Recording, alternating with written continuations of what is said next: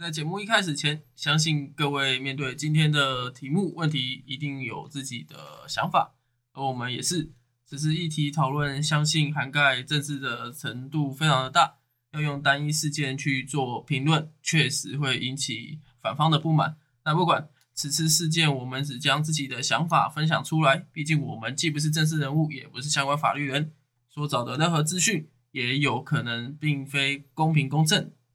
所以，即便你今对今天这集存在的有疑虑，也欢迎在留言下方分享自己的意见，或是想直接来找我们吵架，我也觉得不怎么样。毕竟这跟我们过往讲的像是公投议题啊，或是陪审团制度这种有关人民权益的问题，其实都能成为政治议题。在这个时间点，我们将讨论最近很火红的数位中介法这个题目，来与今天的伙伴来讨论。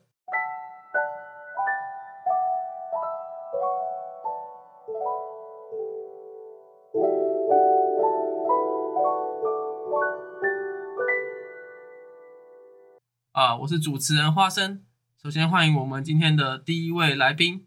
被设置时事分析师阿凯。大家好，花生好。还有的是第二位来宾是网络 OTT 平台供应者瓦卡。大家好。好的，以及今天还是有个不幸的消息要告诉大家，如果有听到我们上集 Podcast 的听众，应该知道我们从上集就缺少了一个主持的伙伴。那他今天在我们结束上一次的结束下播以来后，依旧是这个无声无息，所以被派去当特派员，依旧联络不上。所以今天依旧有是我们三位来把这个议题来做一个进行讨论。我这边顺便应征一位我们的伙伴。嗯，那讲了这么多，就来讨论一下今天这一个的正题讨论。就是关于最近这个 NCC 在这个六月二十九号所推出的数位中介法的草案，那此次的则是加强的修改版本。为什么会这样说？就是因为我们将这个时间往前推移到二零一七年，就是当初这个 NCC 也想要推出的版本叫做数位通讯传播法。那在二零一八年十二月的时候，行政院会议有通过修法，就是为了要打击这个假讯息在网络流传的数位通讯传播法，然后草案将送给到立法院做审议，然后这个法议立的生效过后，就散播假讯息，那时候最高可以被判处无期徒刑。然后那个时候就是其实有很多台湾的民间组织啊。就是直接向这个行政院院长当时的赖清德做一个请愿哦，认为修法会影响到台湾的这个言论自由，那就凸显这个行政院事先透过实质的意义去做一个多方的沟通，避免任意的侵犯这个言论的自由哈。那在今年的一月下旬，就是因为 NCC 这个组织法未通过，那 NCC 这个组织法其实大略讲一下，就是因为。之前这个组织法意思是有点，大家都会觉觉得是有点存疑的，包含呢它的一个组成的概念都是有点类似违宪的概念。那这边我们不会再多叙述。那也因为这个组织法未通过，所以也让这个数位通讯传播法暂缓，也算是胎死腹中之类的那种感觉。那直到今年的六月二十九又回归到了我们现在熟知，也就是这一两个月炒得非常的火热的这个数位中介法。那参与这个数位中介服务法的公听会，像是这个民间团体也好，或是资讯业者，就是再度认为说，这个该法案会在伤害言论自由。然后，所以其实我觉得在这边，我也是觉得，就是对这个各位应该都很好奇，这个议题为什么会一向主张这个民主自由的民进党会不惜的背上这个什么中国政权二点零这种绰号，也要推动这个法案。这个民进党政权为何会在这时候推动这个数位中介法？这就要回溯到二零零八年的时候。好的，没有，我随便讲。他这那时候推这个法，就是因为刚好赶上那个柬埔寨事件啊。柬埔寨的这个打击的这个，就是因为太多人在平台上收到这些广告，然后被骗去啊，他刚好就可以打着这个名义。说哦，那我现在要来管制平台，所以觉得它的起始点是因为柬埔寨这一个还没还没有更早之前，更早之前一定有，但是我觉得他现在又拿出来重讲，是故意搭上这个柬埔寨热潮。嗯嗯嗯，所以那你觉得有没有就是搭上这个柬埔寨的热潮，但是实际上它又有其他的层面在，比如说选举考量之类的。选举考量，我觉得多少有吧。有点怪，哦，怎么讲？因为他这个出来之后被大家抨击啊，是啊，那他就怎么会是选举考量？就他怎么会在这时候弄了一个？有可能他推出来的时候，他可能没有想过我推的时候会被抨击。哦，他以为是好好的法律，嗯，但是殊不知大家就是用着这个言论自由再去讲，因为其实在我刚刚有说过嘛，一月这个通讯法的时候，其实大家就已经，甚至国民党团就认为说这就是伤害言论自由，然后六月的时候再推出一个类似的版本，然后大家还是同样，尤其是最近要到选举，所以大家又是用这一个去压他。那我来讲一下哈，就是因为这个资料我去翻了一下，这个可能时间要倒转到二零一八年，就是那时候民进党其实是选举大败，然后所以民进党认为算是充斥着假新闻，才让这次的选举输的比较难看。然后那个时候还痛批这个 NCC 没在管，就是包含苏贞昌那时候的言论，他是直接把矛头指向 NCC，就是认为说他都没在管，然后就任凭那时候，因为包含那个时候呃不止网络了，还有电视上的部分媒体啦。当然，因为这个也是一体两面了，因为媒体有些人是帮民进党说话，就是绿媒说话；有些人是帮蓝色国民党说话。那当初他们可能认为说国民党这个势力比较庞大，就像是我就直接举说中天好了，那就是包含为什么中天后来会被 NCC 腰斩，就是因为当初那个民进党的时候认为说这个大家 NCC 都没在管中天，让中天这样为所欲为去讲讲一些事事情，那可能是无中生有的，然后最后被大家这样，所以因为大家都当初想说那时候高雄的部分嘛，就突然被翻转成蓝蓝色的部分，所以那时候大家就在找这个议题。然后最后就是大家都把这个矛头指向 NCC，也因为这一次后，呃，他们就是有想要做一个修法的动作，就是因为不得不说，这个言论自由算是民主国家非常在意嘛，那也也是属于这个核心的价值的要素。但就是换言之，像我刚刚说的这种有心人士也可以借此发挥嘛，那就跟各国一样，其实所以这个。言论自由的伤害，其实我觉得就是真的很一体两面。所以像我刚刚说的这个选举，也是我觉得是多少也有考量了。所以我刚刚才问你们这个问题。好的，然后在这边就是想要提出一下，就是关于这个数位中介法。那其实大家的为什么会大家会讨论那么热烈？包含说。呃，像是这次公听会，所有的平台都一致不看好，派人来就直接说这就是伤害到我们平台的人。这其实这其中就是有一个关于第十八条的法案，就是他如果说是如果执法单位认定这个言论会造成违反法律或是禁止这个规定者，为避免或减轻自己的公共利益危害。得向法院申请资讯限制，那这个东西就类似诈骗广告好，然后警政署看到以后，先向法院提起下架。这边看起来好像没什么问题，但此时此刻，这个这这边还是会发声明给这个网络平台，呃，可能是法院那边会发给一个声明书给网络平台，然后该平台就会知道他违法以后，就要立即删除这个言论。那如果未删除的话，这个该平台的负责人就会一起赔账。然后这时候作为一个平台业者的话，他可能就没有办法接受接受，因为每天在散步脚下去的可能不止一条，可能有好多条。那他为了害怕，他就只好被迫删文。可是他他们就认为说这是完全丧失言论自由资格。只是我们这边是用诈骗案例嘛举例，但是实际上有很多可能是侵害到人权的问题，或是侵害到这个人的民生问题。那你们对于这个十八条的概念怎么看？我觉得他应该要多一个机制才对。你们说他可以检举，然后之后会会再审核，然后审核完之后，再给给那个平台那边好做删除的动作。可是这样子，工作日太太多太多天了。我觉得平台上应该要多一个，让我们一般那种一般那种人，然后可以看到这这，例如这这个商品或这篇文章是有被检举的。嗯，然后检举的次数，然后就是可能多加个那个类似防诈骗之类的那种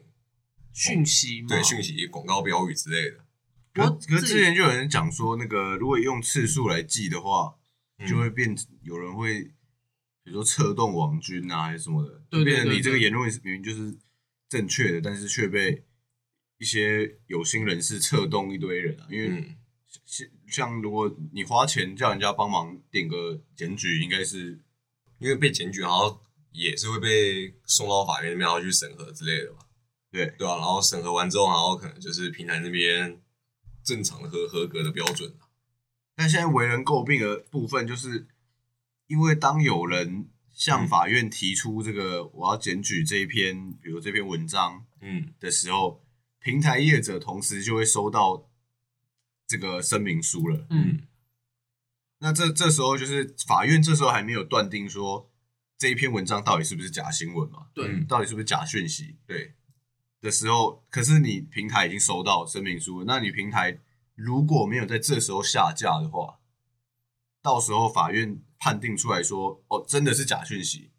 那平台要跟着受罚。嗯所以站在平台的角度，他就会觉得说，那我就收到声明书，对我就删啊，嗯，这样我一定不会受到罚嘛。可是这样反而就就是大家就最 care 的点就是，那这样子不就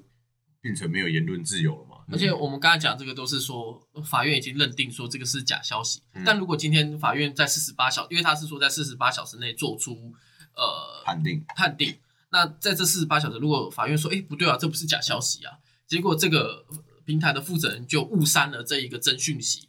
嗯。那这个也有很话说，那我是不是就变成直接是一言堂？这会变成说，例如说，你在选举的话，呃，我是反方的人，我会想办法去检举，我嗯。靠一百个人去多检举，然后大家都觉得哦，这检举人很多，然后所以网络平台的人也不敢多说什么，他就立刻去做一个删除的动作，然后最后结果在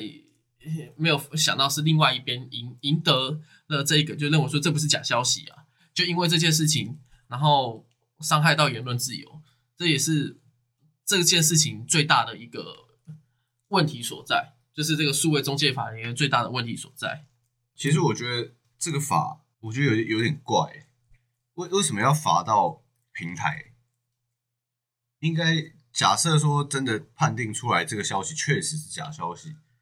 那也应该是罚 Po 文的那一个人。为什么要罚到平台？为什么把平台扯进来？把平台扯进来的原因是就是说什么，因为平台要有监督的责任嘛，对，它是要有个监督的责对，任。我知道。可是我就是我的意思说，可是因为大家现在就会 care 说这样子会侵害到言论自由，对，那嗯为何不就直接追究 Po 文那一个人的责任就好了？平台本来就是提供一个平台而已嘛。没错，就是包。那他们嗯，因为这个会直接牵扯到，就是这是跟欧洲的呃数位通讯法的一个，他他们是做一个改编嘛，叫 DSA。那这个法规也是还没有完全的再去做，就是直接审出来。这在欧洲这边也是在严拟这一个法案的部分。但我必须说，他们会这样的原因，就是因为就是你平台你应该也要监督，而不是说你就是放在这个平台。例如说，我们大家都会使用 Google 或者使使用雅虎去做一个搜寻平台的动作。可是你作为平台，你让大家搜寻，因为你可以从中赚取广告费或是之类的一些，让你提升你的 Google 知名度。那你却没有办法做到监督的责任。那这对于业者来来讲，其实这是应该说对于整个网络世界的发达其实是不友善的。所以呃，算是一个大企业，你懂吗？就像大企业它有些、企业要善尽社对会责任社社会责任，对善尽社会责任，就跟环保一样嘛。你用太多电，你就要想办法盖一座森林，去撮合你当初失去这个环保的项目。哦，那那我觉得如果以这个概念的话还 OK，但是我觉得罚太重了，就是它毕竟它还算是，就他不是主要违法的那个人，嗯，他可能算是有一点点受到连带的责任，嗯，但是假设说今天真的有一个假消息在某个平台出现，那一定也是罚那个 Po 文的要罚最重，那平台可能就是有罚，但是可能罚比较轻，因为今天这个。因为今天这这个制度其实罚蛮重的，我记得好像是如果有被检举到，然后后来法院认证是假消息，平台好像是要被罚五百万的，而且都是一折，好像都是以一折为主。所以其实是很重的。嗯，甚至应该是超过了 Po 文的那一个人的程度。没错，而且这个必须讲说，就是台湾大部分都是中小的一个平台，要大型的话，像 Google 啊、亚马逊这些 YouTube，它都算大型的嘛。那中小的话，其实像是就 PTT、D 卡或者是 PTT，它甚至不算是在盈利啊，对它算是一个它根，本就没有，它根本没有那个嗯赚钱的部分啊，没有在盈利啊。对对对对对，这一点还跟 D 卡完全不是相反，它没有白广告的地方这样讲。对啊，所以，所以这也是让 PTT 当初那个呃平台的发言人是绝对是认为说这件事情是不允许发生的，会侵害言论自由。那你们呢？你们觉得说，如果换作是你在修修这个法案的话，你们认为这个提议是好的吗？就包含数位中介法里面说我要打击假消息，所以我要罚钱。我觉得有点因噎废食。嗯，就是今天今天我为了要打击那个假消息，就是比如说有一些诈骗讯息啊，或者是有一些真真真真真的假消息，然后我去定了一个很严厉的法规定，大家都不能讲话，有点类似这种概念啊，嗯。嗯，就有点因噎废食啊。我应该是要致力于，比如说制定一个类类似像现在很多人在做那个事实查核中心，对，类似做这些事情。关于事实查核中心又又会，其实我觉得这就是没办法有个真理的部分，因为世界，因为现在那个很多人都会说事实查核中心，它也有它的立场啊。对，它也是，其实就是政府体系下来的一个产物在。我我就一直在，我一直在找一些那个我敌敌对的人的假消息，然后我来说，哦，这都是全部都假消息。那我自己我自己的朋友有发假消息，我就不要查。我我也我也没有做错啊，我也没有说他是对的啊、可是我就没有查到他，嗯，所以就是我觉得这就很难很难有一个定，就是有一个真理啊，很难有一个正确解答。嗯，但但我自己个人的立场，我是我是宁愿放也不要太严，我宁愿松不要严。因为严的话可能会延伸的事情又更多。对，我觉得严的话，像假设说这个数位中介法，我觉得后续导致的，比如说大家没没办法 Po 文啊，还是说大家都不敢讲话，我觉得比现在网络上充斥的很多假消息还要严重。我个人啊，个人的嗯。想法是这样，所以我我宁愿是就是在还没有讨论出一个好方法之前，先先松，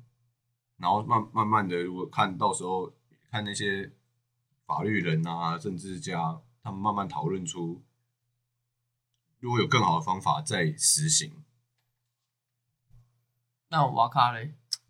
那现现在这个数位中介法，就我个人立场而言，我觉得太严。就认为说你认为这个是呃，在以下二零二来讲，根本还不应该问世。对，可以这么说，因为它还有管道，它除了我们常见的那些社交平台，嗯，什么 PTT、D 卡什么这这些本来就会在网上面 Po 文的，嗯，它其实还管到线上游戏的那那个那叫什么对话框，嗯哦对，你在线上游戏的对话框里面也算哦，嗯，所以我觉得管太严了，其实这个东西还有包含听说赖的那个赖对话框，赖的对话也算，对也算，就他们想要就是我们一 one by one，我们今天在讨论某些事情，我们可能会开一些政治人物的玩笑，可能是很地狱的。嗯。这时候如果呃他们有办法知道的话，那其实我们只是两个人朋友在开玩笑，可是却因为有第三方业者知道，然后有心人士想要做一个检举的动作，然后这个时候就会变成说，或是那个有心人士他只是那个什么政治人物的支持者，这样的话就会形成一个很奇怪，就是。嗯，你都不能开政治人物玩笑。当然，我今天不是说什么刺杀的那种行动，嗯但是就是单纯以他开玩笑，例如说习近平是维尼熊这种感觉来讲好了。如果都不能开的话，那是不是就是真的等于说已经废除言论自由这一项的感觉？我觉得是啊，就像阿泰说的，就感觉是真的管太多了。没错，嗯，那再来就是包含说，还有一个就是，我觉得这一条法案，我可以再讲一个，就是大家都是认为说这个是交由法院去处理的嘛，这个四十八小时内由法院做处理。这时候就有人说一个，我觉得我看他的观点还不错，就是呃，法院现在在这是审理一般的，不管是民事案还是什么案子，他们都已经需要花费很大的力气，甚至不可能在一个月内完结。你还要挪出一个专专门的案子，就是专门的一个网络对策中心，然后交由这边的也是应该也有法官来去审理的。那那最后就代表说，就是让法官也好，或者让整个法院又是更更繁忙的在处理这些事情。你光处理这个案子，你今天有一个人去报这个假消息，或者是一千则报这个假消息，你就有要花那么多精力去处理，就最后变成有点类似警察在处理这种交通违规事项一样。呃，你要说台湾的资源不够嘛？其实也好，就是人力不够啦。我们可以花更多时间去处理一些关于已经上刑事法庭的案子或是民事案子，但是你却要把这些案子到一些假讯息，就是你为了要正视这个问题，然后你检举到法院这边，然后法院又在四十八小时内回你，这就非常的疲累。那最后可能法官都是依据政府所提供的资讯来做审核，但是这个就是政府。是执政党嘛？那在于反反执政党，就是可能呃监督的监督执政党的那一群在野党，他们就认为说这是有失公平的。当然，这这个就是非常一体两面的事情啦。这是我那时候觉得这个观念，我觉得是非常好的。就是你虽然有提出这一些东西，但是你却没有想象你之后会让多少呃司法系统的浪费。可是我觉得，如果今天要做这件事的话，就是如果今天真的要打击假消息，那查核的单位势必是司法，没错，就是这是他们责无旁贷，因为你交给任何人都不公平啊，只有司法是最公正的。嗯，所以今天如果真的要来判定说这次到底是不是假消息，一定要给司法的部门，只是说那个方法就很重要要要怎么要怎么处理。就像你刚刚说的，如果现在网络上这么多，每天搞不好好几十万、好几百万的讯息在流通，那随便检举个也有个几千几万件，那当然就是以现行的人力来说，应该是一定忙不过来的。所以这就这就是方法的，就是还等于说还没有想清楚方法。然后就要急着推他。我我我们今天那个今天今天要交给司法单位来处理来判定，我觉得一定是非常公平的，就是只有他们可以判定了，没有没有其他人了。只是重点是那要怎么做，要怎么做这件事。嗯嗯嗯。但我觉得还有一个就是，他们有在讨论数位中介法，有一个类似说，它可以快速审理，就是说快速审理一些像未成年的私密照片这些。做一个快速去删平台的动作，就平台你要把关嘛，就包含色情的部分或是一些呃比较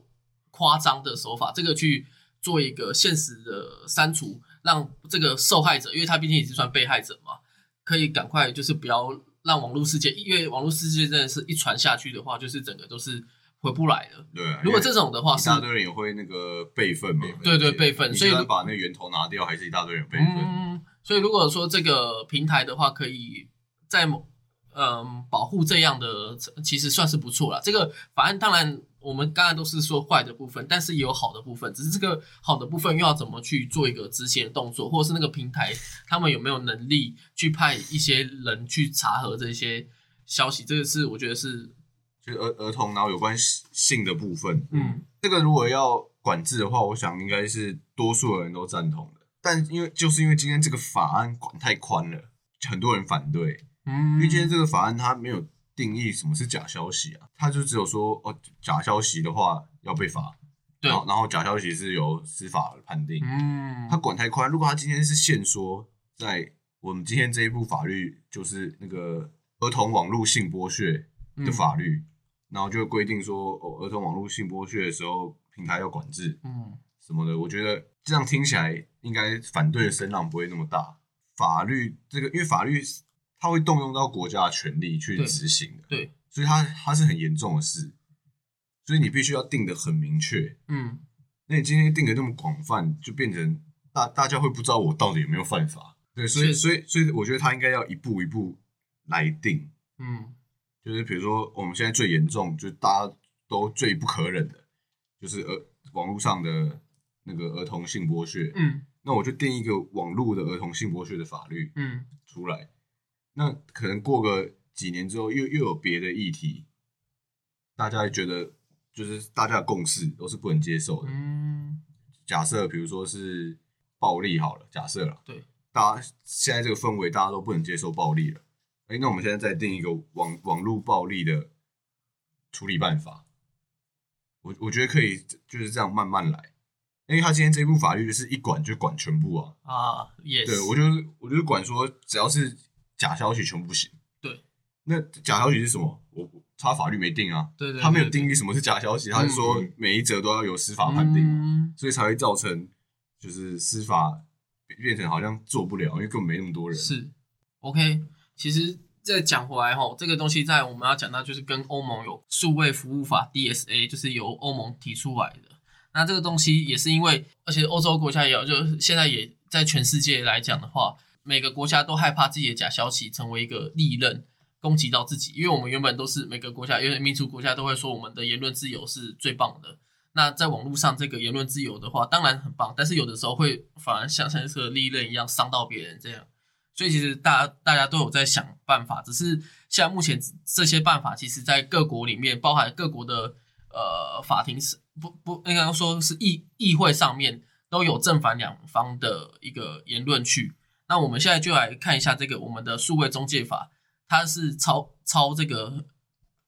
呃数位服务法 DSA，就是欧欧盟提出来的。那到底有什么不一样？首先我我稍微把它简单化，就是欧盟 DSA 所主张，就是第一个大型业者，像是 Google 啊、Facebook、抖音、YT，还有一些购买平台，像 Amazon，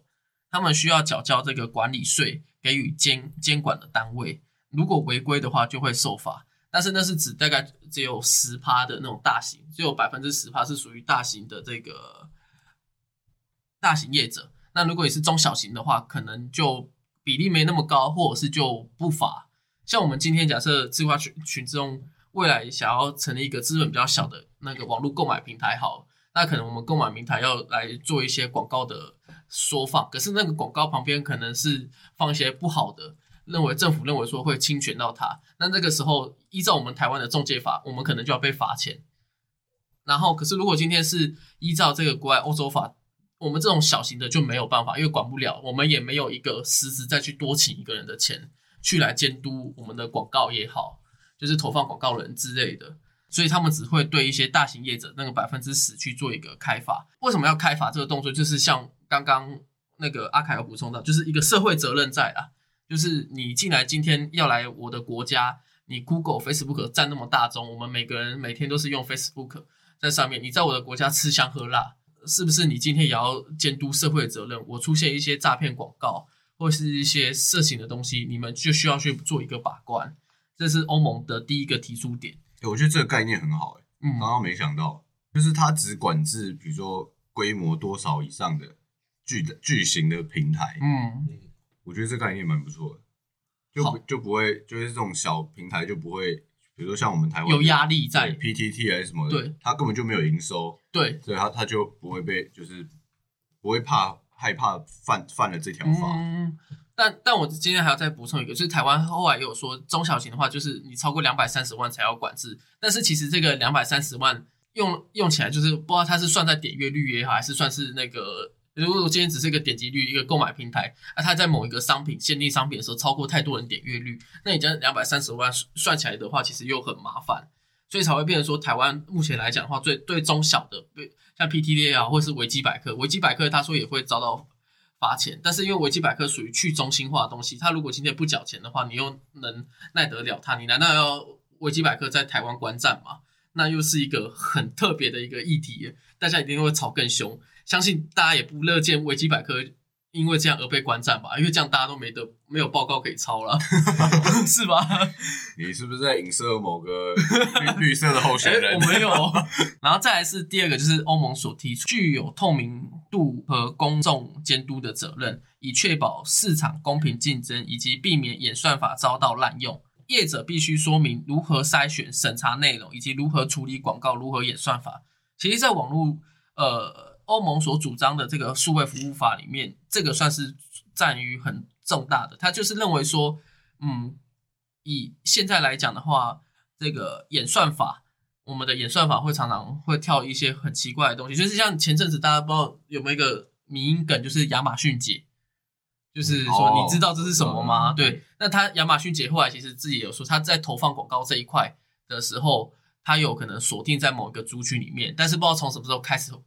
歪掉了。结果歪掉，说是可能呃比较年轻的族群，那大家就会觉得这个广告很麻很烦，因为一直都出现在他的那个 YouTube 的前面广告，然后导致歪掉以后，就大家开始传这个名音，他这也不知道该说什么，他只能无奈啦。那当然，这个东西算是亚马逊姐，算是今天就是我要来投资上课，没有叫你怎么样。那我再讲一个，在前面一点，就是 YouTube 有个就是当初很多广告叫做投资运动彩券的诈骗群组，就是我在看运动比赛的时候，那个时候的广告就会很常出现什么运动你要拉进一个群组啊，然后丢给一万块、两万块给他的，然后就会那个钱就一直跑进来，最后你就可以开跑车，就是类似这种诈骗的的一个广告。那那个时候就是其实很明显的看到 YouTube 那时候完全没有在把关这一块，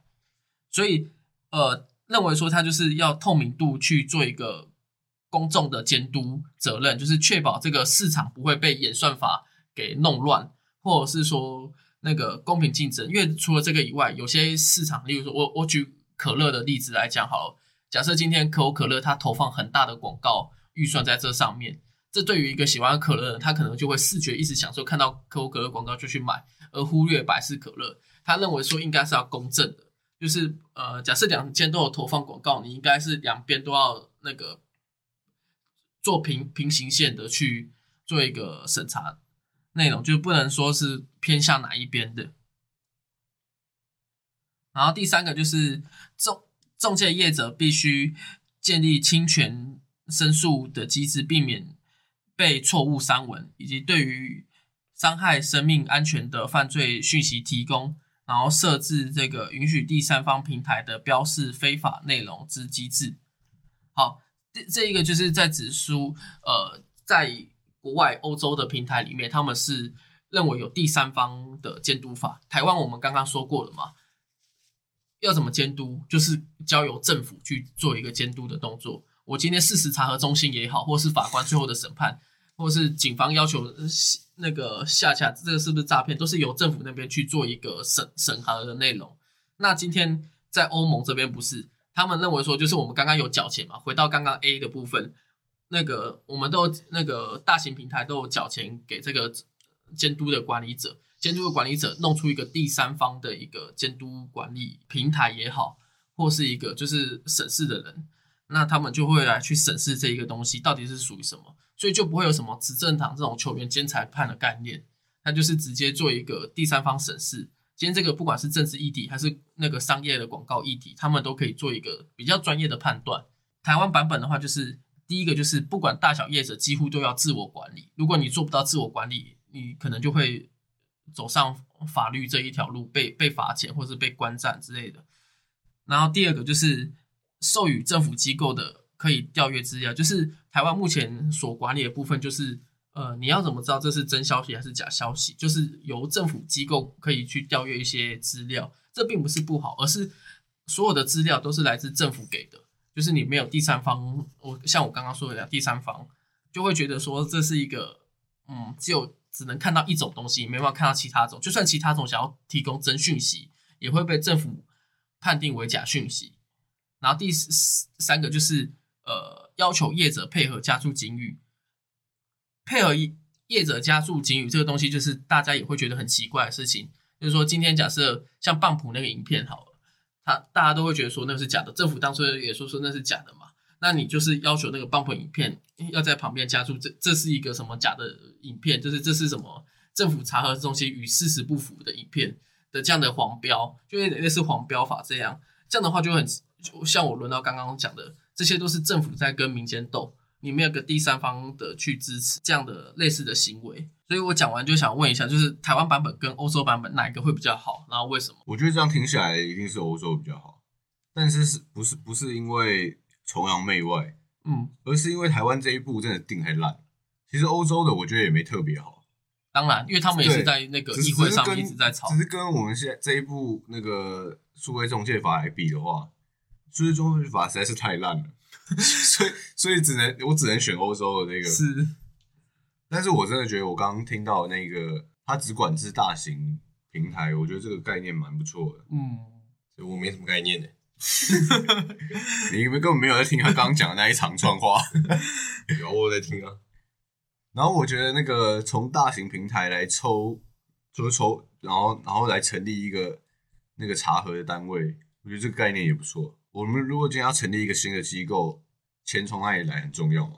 没没没有没有钱怎么怎么成立？怎么怎么请？怎么请人？对对对对对，所以他他们的金流，他们就直接从我今天要查核你，我就从你身上拿钱，我觉得还蛮直观的。，对就又又不用说哦，又要从哪里拨什么预算啊，又要对动用什么第第一第一紧急预备金什么，所以所以我觉得他们这一部法律，我觉得比较成熟一点点。但真的实行下来之后，我不知道成效会如何，因为毕竟有这种法律出来，就势必一定会有人反弹说言论自其实坦白讲，欧洲也是啊，在成立这个法的呃，就说要成立这个法的当地的议员或者是那个都在海报上面都也是被人家乱涂鸦，因为一般的民众不会看那么多，他听到这个东西就是说啊，我以后不能讲这个人坏话，那你就是独裁者。所以在网络上，例如说他们欧洲的人也是一样，直接泼墨水啊或者什么，就是来做一个抗议的行为。那我自己的看法就是因为台湾订定这个数位中介服务法的时候，就是仅取用欧盟的数位服务法的一小部分，所以你没有抄全部嘛，你就抄那一小部分，所以大家才会觉得说，你想管制的其实是假讯讯息，可是你不想要管制的算是市场的垄断啊，或是一些其他的一些议题里面，所以这样还说是要参考国外的法条，就会让大家就觉得这是一个你要抄也要么抄完整的、啊，对不对？然后数位服务法却是让政府或是让执政党派出来的这个执行策略，并没有一个公正的第三方平台。就像我刚刚说的嘛，欧欧洲的有第三方平台，台湾的没有。可是我觉得不一定要第三方平台，我觉得如果像目前台湾的那个方向是要交由司法判定嘛，我觉得司法判定也有很 OK 啊。可是他的司法判定就变成说，也是照政府的法规，就是政府里面给的多少东西，我我们自己由法院自己判断。但是如果今天是东西是这个东西拿出来的话，是第三方判断的话，会不会比较准？假设今天是一个人民在对抗政府，他写的一个文章，然后政府说这是假的消息，可是实际上搞不好是那个人民真的看到，例如说偷盗呃废水之类的啊，人跟工厂啦啊，那个政府跟工厂比较好，所以他就嗯帮工厂说没有啊，他没有偷盗啊。可是司法本来就不会站在谁那边啊。嗯，也是，但是他需要第三方的人去做一个审查的动作，他有可能叫第三方去查验到底有没有偷偷排废水这件事情。我我觉得如果有成立一个专门的单位，我觉得成立在司法底下，新成立一个部门，有事实查核部、网络事实查核部，或者是像欧盟他们要成立一个全新的，不管是隶属于民间还是他们是认为民间不是不是政府方，就是民间的团队。对，就是要另外再成立一个，我是觉得都很这两个你说我觉，得我 OK。我我没有反对在把它成立在司法底下，我觉得还、嗯，我觉得还可以啊。好，然后我要补充就是，呃，还是在说明，就是这个欧盟的 DSA 到现在也是没有过，也都是在于讨论的阶段，所以不是说这个东西就是欧盟已经过，然后我们台湾呃没过，就是呃应该说在欧盟还没有过，然后我们要超欧盟的状态下，我们却想要在这一两个月赶快把它强行通过，所以才引起大家那么大的反弹。我觉得这也是一个原因之一啦，不能说是主要的。然后再还有一个数位，他们除了一个服务法，有市场法。然后市场法就是算是网络业者要放的那个广告都是特定公司放的，会导致资讯不公平，然后沦为网络战的一个工具，所以他们也是要靠第三方来那个判定错对错。那市场法就是包含，例如说，呃，未经允许那个不能推广告或是安装软体。还有一个就是不得收集用户数据以作他用等。像有的时候你去办一些会员啊，他都会用一些你的数据，例如说你在办玩虾皮好，他可能会看看你在买什么东西，然后他就会收一些到后面平台。这些在那个欧盟的市场法都是不行的。那他们有两个嘛，他们当初成立就是市场法跟服务法。那台湾目前市场法是比较没有的，就是在着重在于服务法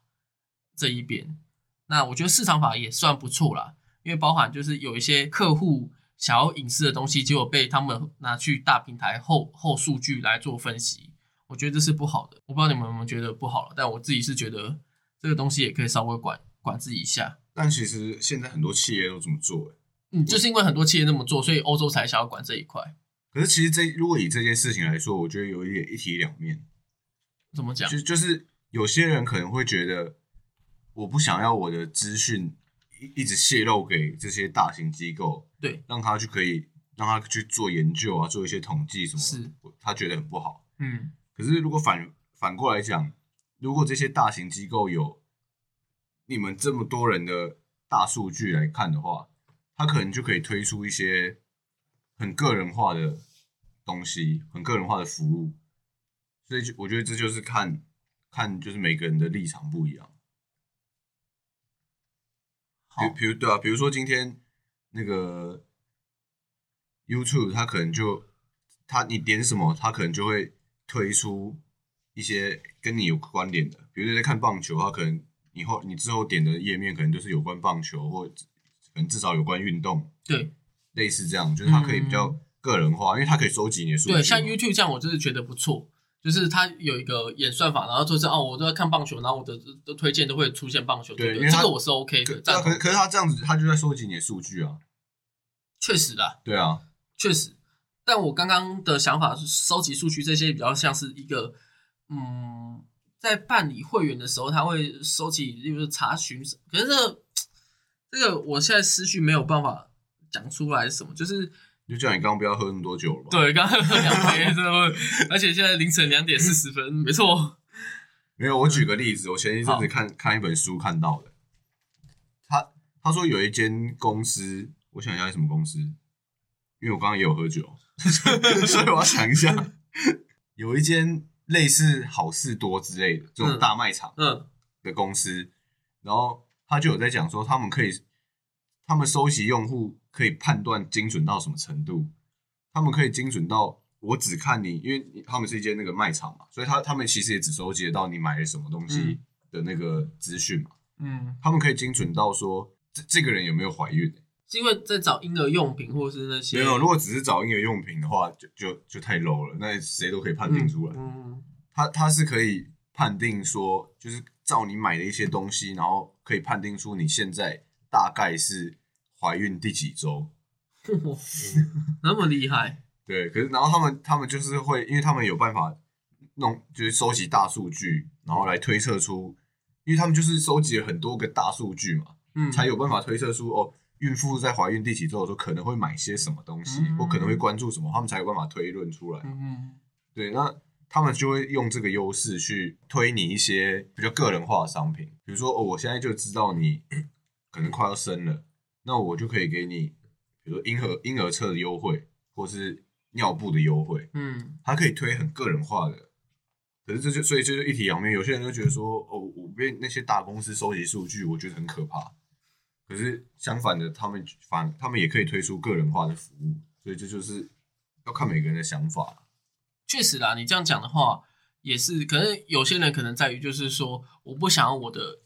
呃是全部都交给网络来判定，交给陌生人来判定。有些人可能会这样讲对啊，但是但是当然越来越网络越来越发达，越来越方便的时候，其实大部分人都是不反对的。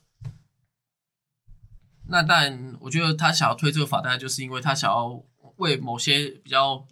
部分族的族族群啊去做一个保护的一个动作。好，那差不多这边也要到这个尾声了，今天这个讨论就差不多到这一边了。那最后要来讲一下，就是目前嗯，A C C 在推的这个法案被大家冒报以后，其实像是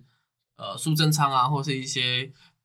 就是苏贞昌来讲话，他们也就是说，就是没有一些，只有他，没有一些只有他而已。我原本是要讲说苏贞昌在干，他现在是行政院院长还是立法院院长，在想这个事情。行政院行政院院长好，苏贞昌这个行政院院长就是有说吼，那他因为知道这个东西是非常有争议的，所以他们也说没有要强推，如果没有共识的话就不要推。但是也有呃在野党也可能认为说这个东西只是因为你选举前怕影响到你的声量，所以你不推。那以后有可能还会再做一个强推的动作。那总统蔡英文也指出，好的政策需要落实执行，那不足的政策要加速修法，沟通不够完善、不够全面的政策应该要加强沟通。OK，那讲完了，就这样，好不好？就希望大家都有这个言论自由。我觉得这一集有点沉闷，所以我觉得主持人应该要负起责任，在尾声的时候讲个笑话。讲个笑话就是，蔡英文指出，在台湾任何议题啊、任何法案都是可以公开讨论的，这就是民主自由有的台湾，这是笑话，是言论自由。这是笑话。对，你会害我们的频道被骂成什么青蓝、什么深蓝论啊，坛啊。不会啦，之前都已经讲那么多了。OK，我觉得这个还蛮好笑的笑话。好，那节目的尾声就到这边告一段落。那我们是吃瓜群之众，欢迎订阅我们的频道。呃，每周五的晚上傍晚有可能就会更新的，请大家记得去收听。有？可能，有可能那个可是我都脱稿啊我，都早上就发了啊。你都早上发的，我都特定的。我像我假设礼拜三的话，录完以后，我会跟他讲说是礼拜五的四点或五点，那个时候刚好大家放学，然后有人订阅就有推播通知这样。哦，我我是想说早点发，这样一整天都可以看得到。不过这样的话，就是嗯，搞不好你早上发的时候，然后晚上刚好有人其他人发的话，就会优先录其他人那个啊。早上大家在睡觉的时候，可能没看到通知，哦学到一课，对不对？没有，我还是觉得早上发比较好，好的，因为有时候，比如说你假设我今天，因为像我之前听 podcast，我都是在上班的路上听，哦，下班路上反而不会这样因为下班路上也会听，但是就是，然后假设今天我看到礼拜五，哎，我支持的吃瓜群之望今天应该要上片了，嗯结果我礼拜五要上班的时候，我居然没办法听，因为它还没上。嗯，所以我都会选择在早上一早就上，让大家那个上班的路程可以好好来听我们的吃瓜群众。也是啊，像今天这一题，它是讲的议题比较沉稳一点。如果下班听的话，可能会直接睡着，会造成交通意外，那还是比较好。那原来是上班听的时候，上班听的时候，然后上班路上然后出车祸，上班来说精神比较好吧，精神比较好刚睡。醒。呃，搞不好都咬着吐司出门，骑车出门这样。那就到这边结束了，谢谢大家收听，拜拜。哎。